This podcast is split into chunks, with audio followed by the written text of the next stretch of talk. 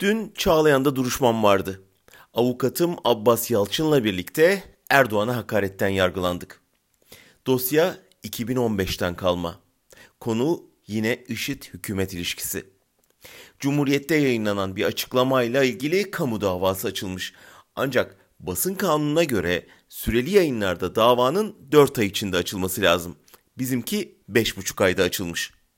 Yani baştan sakat ilk duruşmada düşmesi gereken bir dava. Ama ancak 5 yıl sonra dünkü 12. celsede düşme kararı çıkabildi. Hakkımdaki yakalama kararı kalktı. Dava masrafları da hazineye yani hepimize yüklendi. Bu davanın baştan yasaya aykırı olduğunu savcı, hakim, bakan bilmiyor mu? Biliyor elbet.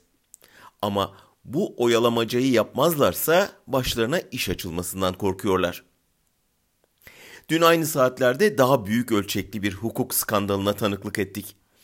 Ankara'da bir mahkemenin ağırlaştırılmış müebbet hapis cezası verdiği emekli kor general Metin İyidil yine Ankara'da başka bir mahkeme tarafından beraat verilip tahliye ettirildi.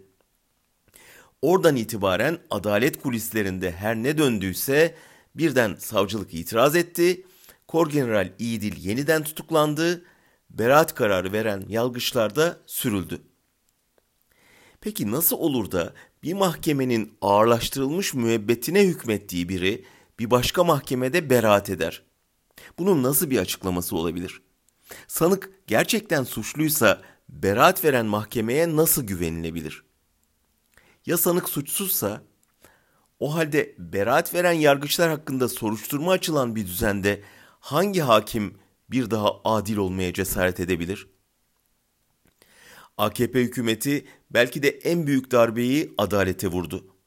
Yargıyı önce cemaatin emrine verip muhaliflerini temizlettiler. Şimdi de kendi elleriyle yerleştirdikleri adli militanları temizleme çabasına giriştiler. Tabi kurunun yanında yaşı da yakarak. Adaletteki bu büyük tasfiyede ileride kendilerini yargılayacak yargıç bırakmamaya çalışıyorlar. Ancak en iyi kendileri biliyor ki her devir kendi adaletiyle gelir ve adalet tanrıçasının kılıcı en çok onun terazisini bozanlara karşı keskindir.''